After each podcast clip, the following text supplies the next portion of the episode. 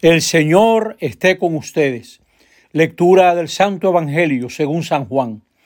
Al anochecer de aquel día, el día primero de la semana, estaban, estaban reunidos los discípulos en una casa con las puertas cerradas por miedo a los judíos.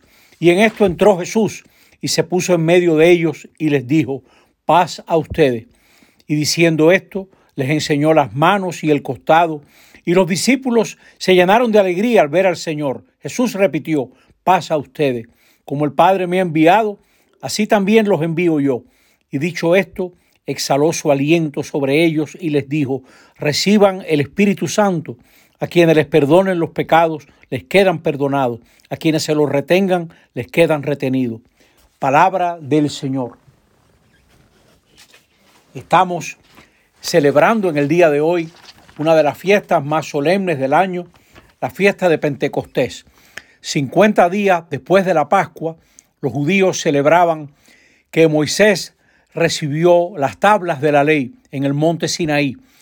Y como ellos esperaron en chozas que Moisés bajara, se llama también la fiesta de las chozas. Pero hoy la iglesia celebra la llegada del Espíritu Santo sobre todos esos discípulos junto a María, que también esperaba el Espíritu Santo.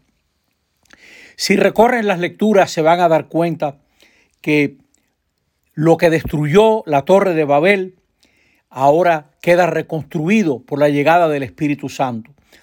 Babel, la torre con la que los hombres y mujeres querían tocar el cielo, representa el egoísmo, la ambición, la soberbia, la arrogancia, todo lo que divide, porque nada divide tanto como la arrogancia y la búsqueda desenfrenada de la autoafirmación que llega incluso a querer tocar el cielo, un poquito como Adán y Eva que aspiraron a ser diosesillos. Todo hombre, toda mujer, a todos nos pasa eso, que tenemos esa tentación terrible de querer disponer del bien y del mal como si fuéramos dioses. Y eso divide y crea desorden y crea violencia, toda esa soberbia. Israel recibió las tablas de la ley a través de Moisés en el Sinaí. Fíjense qué comparación tan fácil. Tenemos de un lado el Sinaí y del otro Pentecostés. De un lado la ley en tablas, del otro lado el Espíritu Santo. De aquí Moisés y del otro lado Jesús. En una parte solo Moisés y ahora cada uno recibe el Espíritu Santo. La ley estaba escrita en tablas Ahora, como anunciaban ya los profetas, tanto Jeremías como Ezequiel, está en el corazón de cada uno. Recibir la ley hace de Israel un pueblo elegido, exclusivo. Llegaron a creerse mejores y únicos. En cambio, la iglesia es el pueblo al servicio de todos los pueblos, porque el Espíritu Santo busca el bien de todos. La fiesta de las chozas miraba hacia atrás. Esta fiesta de Pentecostés, hermanos y hermanas, mira hacia adelante. El Señor no ha terminado con ninguno de nosotros. Los discípulos quedan sorprendidos, desconcertados. No pienses nunca que ya tú sabes para qué da la iglesia, para qué da tu comunidad, tu movimiento, tu asociación. Dios es Dios de lo nuevo.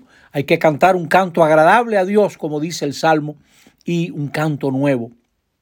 Envía tu espíritu y repuebla, renueva la faz de la tierra. Que nuestra vida sea como un poema agradable a Dios. Para eso se nos da el Espíritu Santo.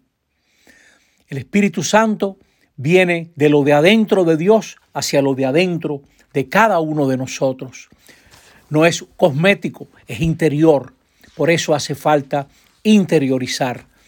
A esta generación nuestra que tanto mira el celular, que pasamos horas y horas mirando pantalla, nosotros necesitamos mirar hacia adentro y descubrir la acción de Dios dentro de nosotros, porque nadie puede decir Jesús es Señor sin la fuerza y la ayuda del Espíritu Santo, como Pablo nos recuerda en la segunda lectura. Miramos el Evangelio. Ellos también como nosotros a veces se dejan llevar del miedo, de la frustración y cierran las puertas. Qué triste ver personas que ya cerraron las puertas porque le da miedo y buscan la seguridad en una vida aislada. Jesús da la paz. Paz no es falta de problemas, paz es saber cómo uno se desenvuelve en medio de esas situaciones. Y por eso ese Jesús que da la paz enseña sus heridas, porque no es paz sin herida, sino es una paz que permite asumirlas y permite llevarlas adelante. Hace pocos días recordábamos la herida de Ignacio de Loyola. El Espíritu Santo le permitió llevar con bien esa cojera y a nosotros también. Todos somos gente herida. El Espíritu nos ayuda a ir llevando todo eso con paz, con amor, con alegría. Se llenaron de alegría al darse cuenta que el proyecto del Padre que Jesús realiza llega a su término. El Espíritu da esa paz de saber que uno está en la fila correcta, que uno está sembrando lo correcto y por eso cosechará lo que Dios quiere. Esa paz que no quita los trabajos, que no quita las dificultades de la vida, que no quita las incomodidades propias de toda vida, pero es la paz que permite asumirlas. Reciban el Espíritu Santo. A quienes les perdonen los pecados, les quedan perdonados. Hermanos y hermanas, ese perdón está en la iglesia. Busquémoslos en el sacramento de la reconciliación. Es un signo del Espíritu, el perdón que rompe los círculos viciosos, el perdón que permite vivir una vida nueva. Perdonados podemos perdonar, perdonando nos perdonan. Podemos decirle a la gente, vive también tú una vida nueva. Con ese perdón no te encierro en el mal que has hecho. Vive esa vida nueva que Dios te da a vivir. ¿Qué hace el Espíritu Santo en la iglesia, en nosotros? Nos da aliento de vida, renueva las relaciones, nos permite aceptar la realidad, dejar atrás lo que no funciona, emprender lo nuevo. Nos da la alegría de saber que el Señor vive, está resucitado. Da la unidad griegos, judíos, esclavos, libres, hombre, mujer, todos estamos llamados a vivir en unidad. Permite vivir las dificultades y nos envía. Tú y yo somos enviados, no porque lo hayamos decidido nosotros, sino porque Dios nos envió ahí donde te toca vivir.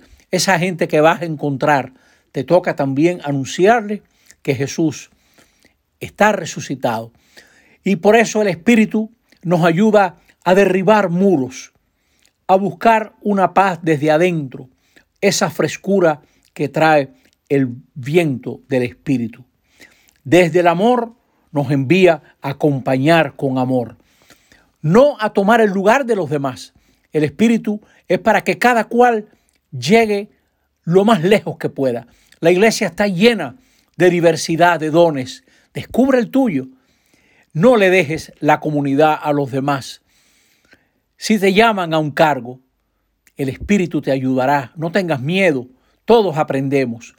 Hace falta comunidades donde se reconozcan esos talentos de gente que tiene una mano tremenda para los niños, para los ancianos, el otro para trabajar con jóvenes, la otra para preparar las celebraciones, cada cual con lo que el Señor le ha dado que nosotros podamos eh, vivir todo esto, vivir todo esto que Dios nos da. Hermanos y hermanas, termino leyendo la secuencia de Pentecostés.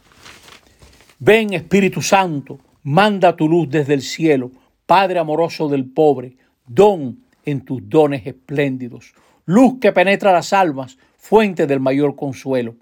Ven, dulce huésped del alma, descanso de nuestro esfuerzo, tregua en el duro trabajo, brisa en las horas de fuego, gozo que enjuga las lágrimas y reconforta en los duelos. Entra hasta el fondo del alma, divina luz, y enriquecenos. Mira el vacío del hombre si tú le faltas por dentro. Mira el poder del pecado cuando no envías tu aliento. Riega la tierra en sequía, sana el corazón enfermo, lava las manchas, infunde calor de vida en el hielo, doma el espíritu indómito, guía al que tuerce el sendero, reparte tus siete dones según la fe de tus siervos. Por tu bondad y tu gracia, dale al esfuerzo su mérito. Salva al que busca salvarse y danos tu gozo eterno. Amén. Feliz día de Pentecostés.